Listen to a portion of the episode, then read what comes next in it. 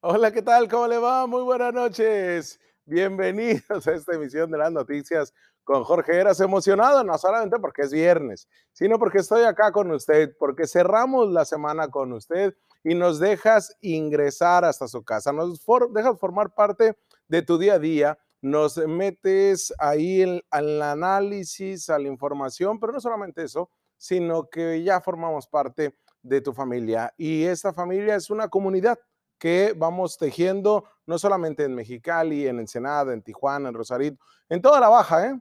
Y también al sur de California y al sur de Arizona. Pero bueno, como todas las noches, lo invito a que hagamos comunidad, ¿sí?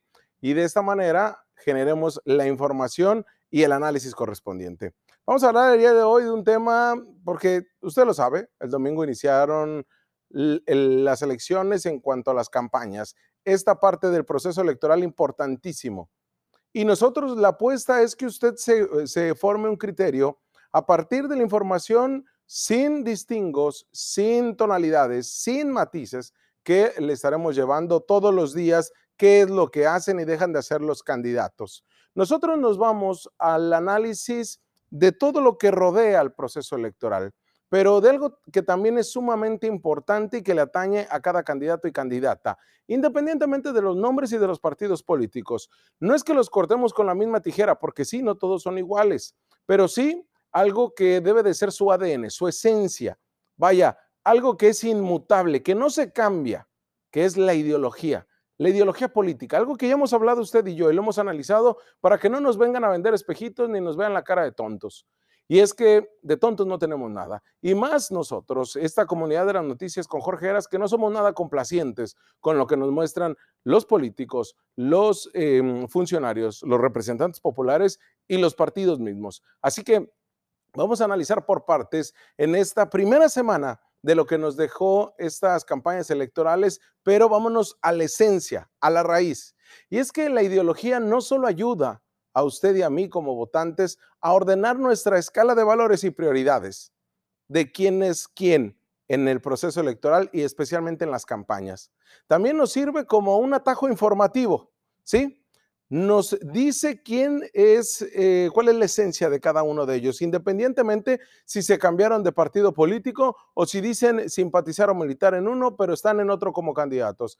Es decir, nos ayuda a distinguir sin demasiado trabajo entre aquello que le conviene o no al candidato o al partido político en una realidad política y social cada vez más compleja. Y mire que acá no estamos hablando de esta geopolítica ideológica, de ser de izquierda, derecha, de centro izquierda, centro derecha, de centro socialdemócrata, demócrata progresista.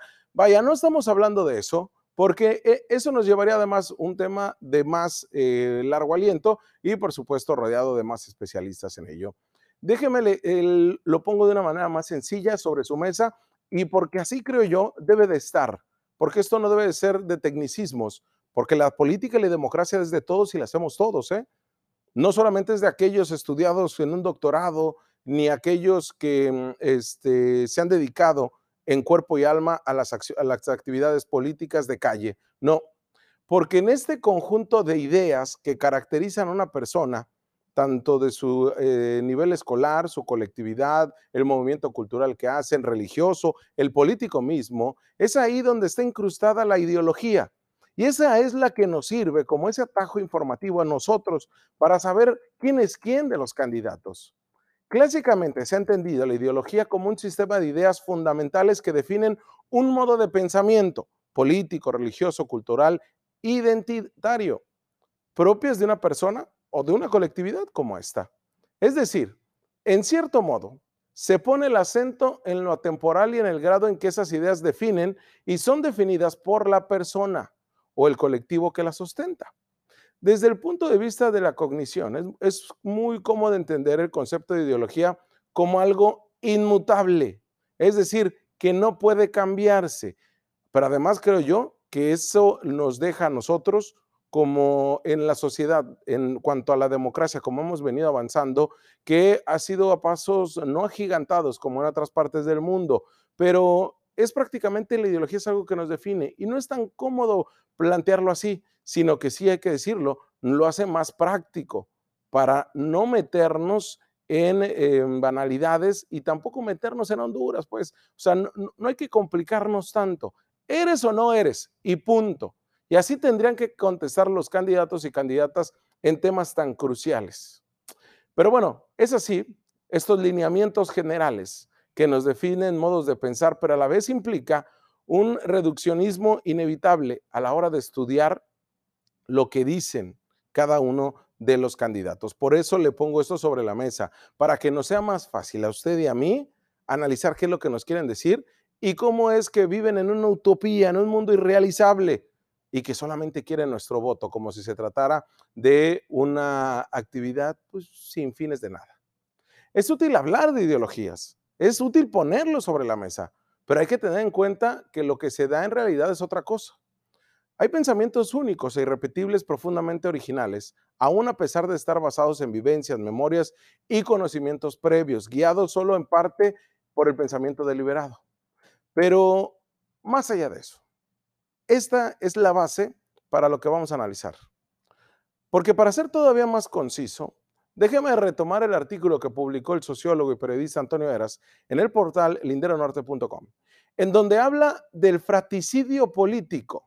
¿Qué es el fraticidio? Es el delito de dar muerte al propio hermano, ¿sí? De matar a tu propia sangre. Pero también esto no se queda en este sentido muy conciso porque también alberga un significado en muchos países, incluido México, donde se condena como fraticida aquel que da muerte a un compañero en la batalla.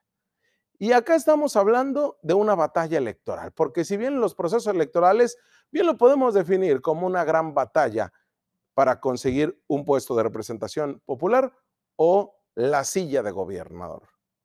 Es una estrategia encaminada a conseguir un objetivo que un partido político obtenga la suficiente representación como para alcanzar ese gobierno o una parte de él y poder poner en práctica los intereses, los principios, los valores, los proyectos que el partido representa, la ideología.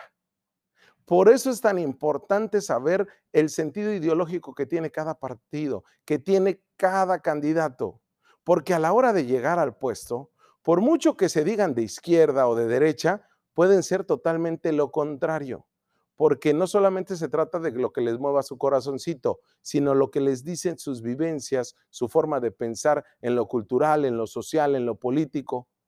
Y así definen las políticas públicas en materia de salud, seguridad. Es ahí donde vemos al verdadero funcionario, al verdadero gobernante.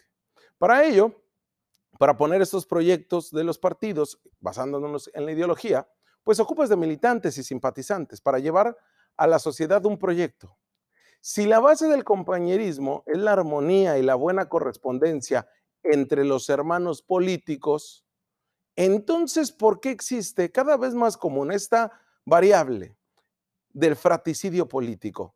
¿Sí? La muerte, o dar muerte, perdón, entre miembros de un mismo partido, de un mismo proyecto. Incluso algunos compartiendo ideología. ¿eh?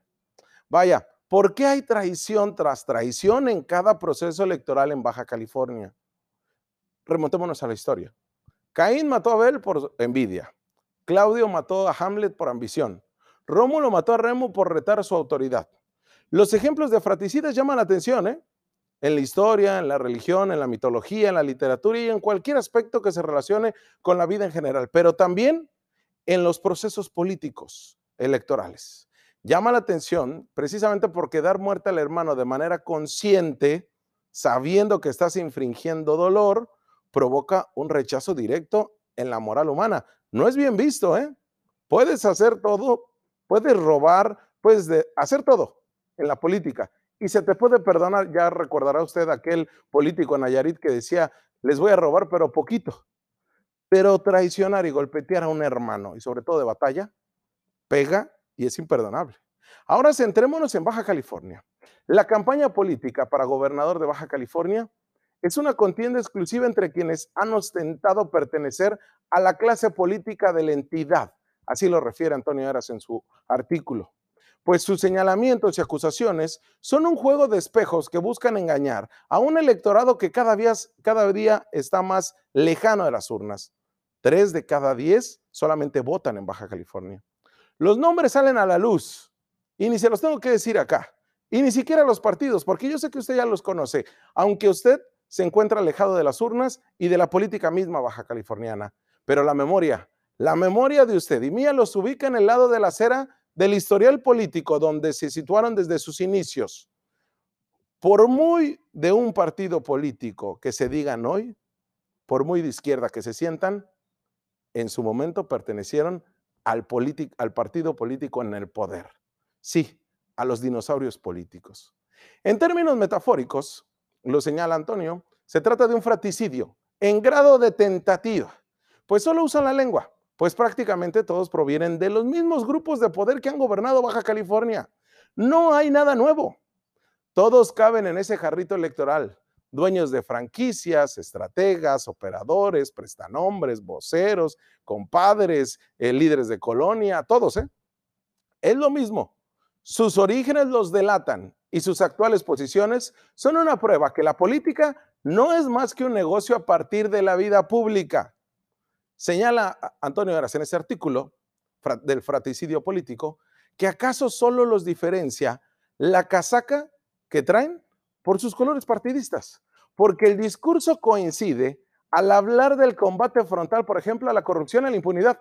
Todos hablan de lo mismo, o el uso eficiente del erario, o el bienestar, y ya algunos adelantados hablan de ahora sí de inclusión y de la tranquilidad y del bienestar. ¿Sí? Se atreven a meter eso en el discurso político. Incluso hay quien habla de paz social en una sociedad tan revolucionada en materia de violencia. ¿Le viene a la mente alguno de estos personajes que haya estado permanecido en un partido político y sin alianzas electorales? Le hago la pregunta y no la hace Antonio. Difícil, ¿ah? Pero debe de haber alguno. Por eso le digo, no los corto con la misma tijera todos. Pero hay que decirlo. Esa cúpula del poder, esa mafia del poder, esos partidos de siempre, de los 70s, 80s, 90s y 2000, está forjada en el gatopardismo. Y hoy lo vemos. Es decir, todo cambia, todo revolucionan, todo se mueve en la política baja californiana. Pero el gatopardismo nos señala que quedan los mismos y está la misma forma de gobernar. Aún hay, sí, tristemente, quien pontificia desde el púlpito de la simulación un supuesto purismo político que hace recordar al rey desnudo aquel cuento de Andersen. Lo peor, nos dice Antonio Aras, es que han hecho de las campañas de proselitismo un telón de fondo que cambia cada tres años. Mire, hoy por hoy, Sí, usted ojalá y los vea en algún momento. Y los vea en imágenes y los vea en vivo. Hoy por hoy se ve esto que le estoy diciendo en los vestíbulos de los hoteles de la entidad.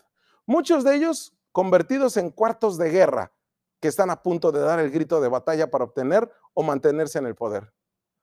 Estos grupos políticos que sintetiza lo hoy dicho, han representado a partidos políticos en cuatro o cinco ocasiones en el Congreso local. Otros a partidos políticos de, un, de una curul en lo federal y en lo local también. Pero también hay quienes han hecho alianzas políticas en el espectro público y les da lo mismo estar con los azules, rojos, vinotintos, morados, de todos colores, naranjas, todos.